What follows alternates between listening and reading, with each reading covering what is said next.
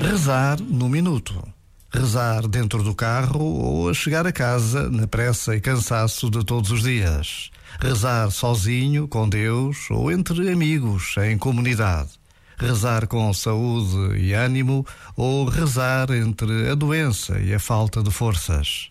Mas rezar sempre, porque a consciência da presença de Deus nos inquieta ou nos consola.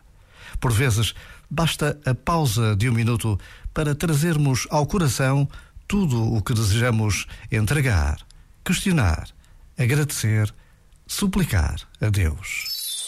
Este momento está disponível em podcast no site e na app.